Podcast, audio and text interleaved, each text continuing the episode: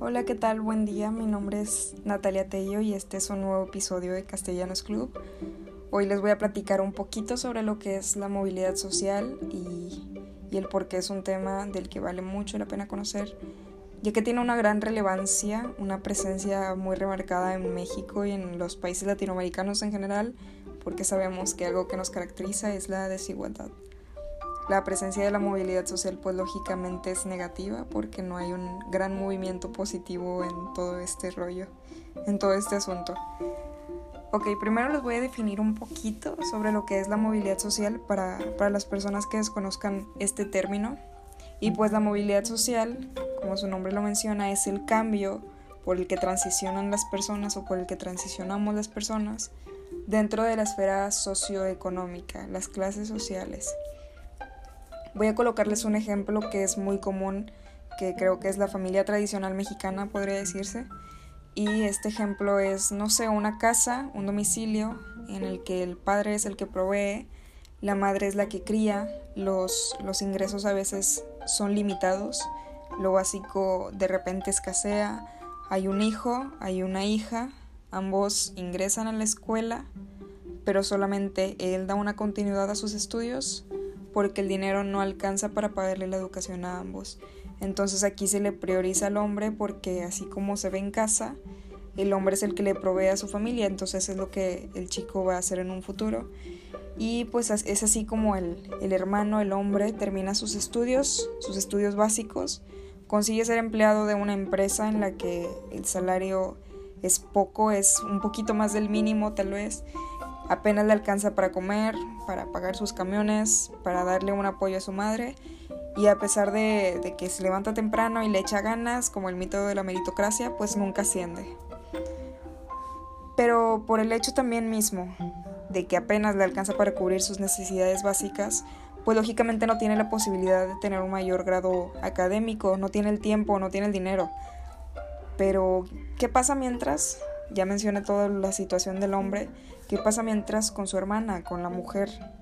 Aquella a la que ya no se le dio la oportunidad de seguir estudiando, aquella a la que aunque se quisieran en la, en la casa este, seguir proveyéndole para, para que siguiera estudiando, pues ya no se pudo. ¿Qué, ¿Qué va a pasar con ella? ¿Qué va a pasar con su movilidad social?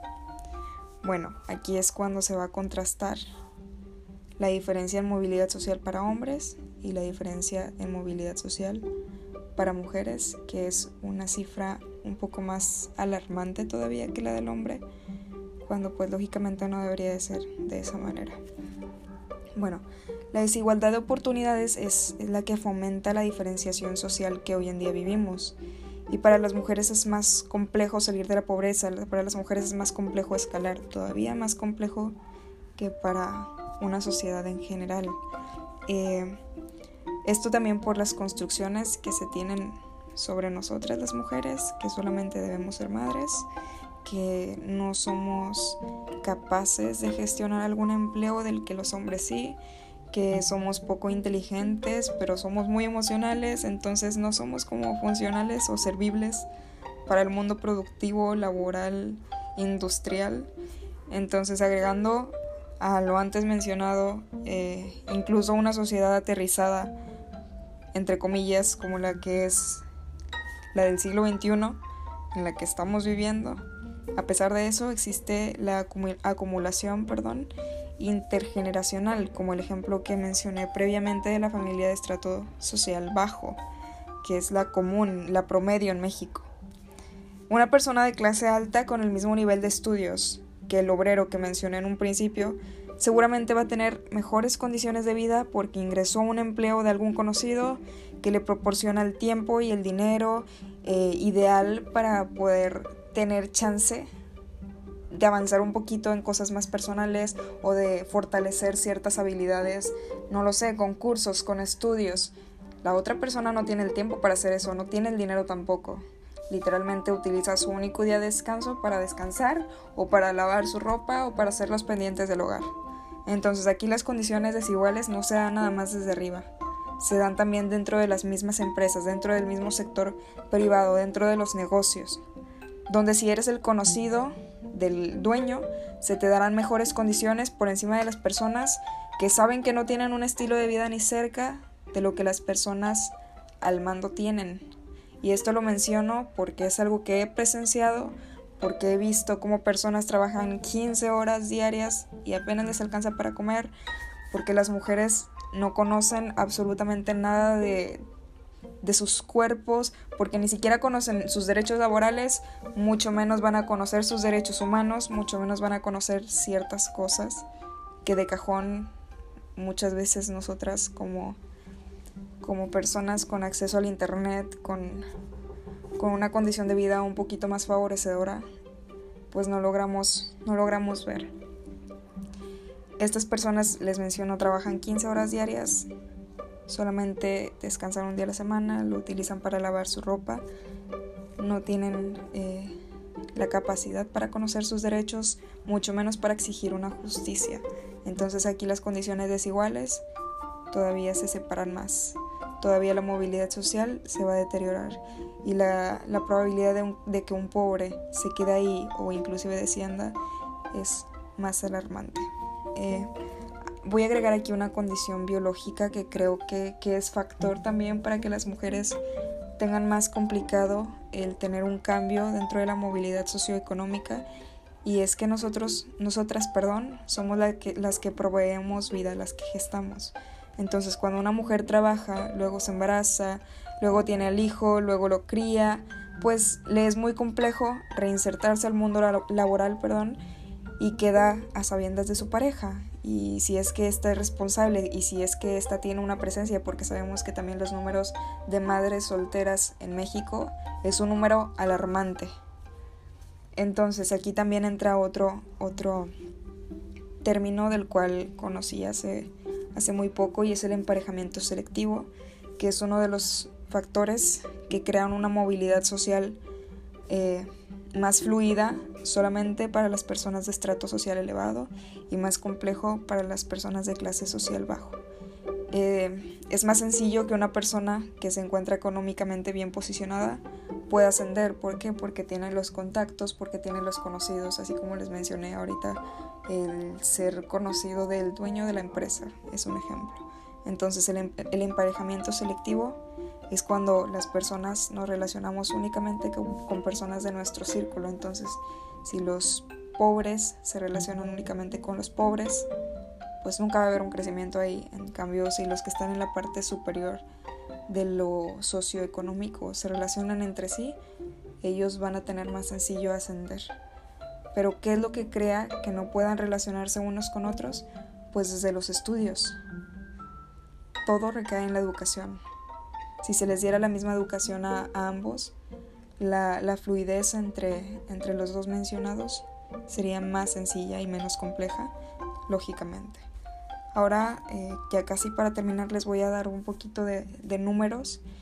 Y es que aproximadamente, aproximadamente perdón, el 74% de la población se mantiene siempre en su condición socioeconómica y este número aumenta al 77% cuando se trata de mujeres. Puede ser a lo mejor una diferencia muy mínima si lo vemos desde arriba, 74 y 77% cuando es mujeres. Pero si lo vemos desde la realidad, ese es un número de millones de personas. Son millones de personas. ¿Cómo va a ser para millones de personas injusto esto por el simple hecho de ser mujer? Es totalmente eh, injusto, es totalmente alarmante. Otro dato que tengo que también eh, voy a mencionar son sobre son de el Centro de Estudios Espinosa Iglesias, que es un, es un think tank mexicano únicamente dedicado a la movilidad social. Eh, estas personas también mencionan que el 52% de las hijas de madres trabajadoras están insertadas en el mundo laboral y las hijas de mujeres que se dedican únicamente al hogar es del 35%. Es un porcentaje muy bajo. ¿Qué es lo que pasa aquí? Que el trabajo del hogar no es remunerado a pesar de ser un trabajo pesado. Eso no le permite a la mujer tener una mayor movilidad social. ¿Por qué? Porque no, no es un trabajo remunerado el estar en casa. Eh, voy a, a concluir mencionándoles que sí es más complejo ser mujer desde cualquier enfoque que lo quieras ver, desde el económico, desde el político, desde el social.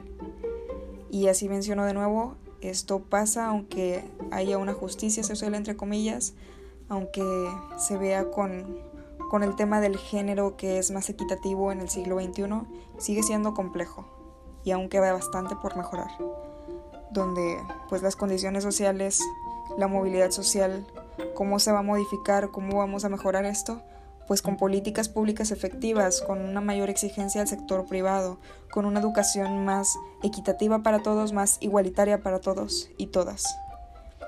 Y pues la, responsabilidad deberíamos, yo creo, recargarla todavía más en el sector privado, en, en hacer trabajos formales y reducir el número de trabajos informales que no te dan oportunidad de crear una antigüedad de, de un seguro social donde las condiciones lógicamente aquí son ya desiguales entre unos y otros y sobre todo cuando son mujeres. Entonces, ese es el tema de la movilidad social. Es bastante complejo, interesante. Y, y, si nos ponemos a ver ejemplos de lo que vemos en familia, de lo que vemos en conocidos, de lo que vemos en amigos, sí es más complejo para las mujeres salir de pobres que para un hombre. Y no estoy minimizando uno ni otro, simplemente estoy mencionando que es más complejo para las mujeres por todas las condiciones sociales que se nos, se nos encaminan a nosotras por ser mujeres. Y eso sería todo por el día de hoy. Espero que les haya gustado, que hayan aprendido algo, que hayan visto desde otra perspectiva algún, algún punto que toqué y pues que estén pendientes porque en próximas semanas vamos a seguir hablando de temas bastante interesantes y eso sería todo. Muy buenas noches y nos vemos después. Bye.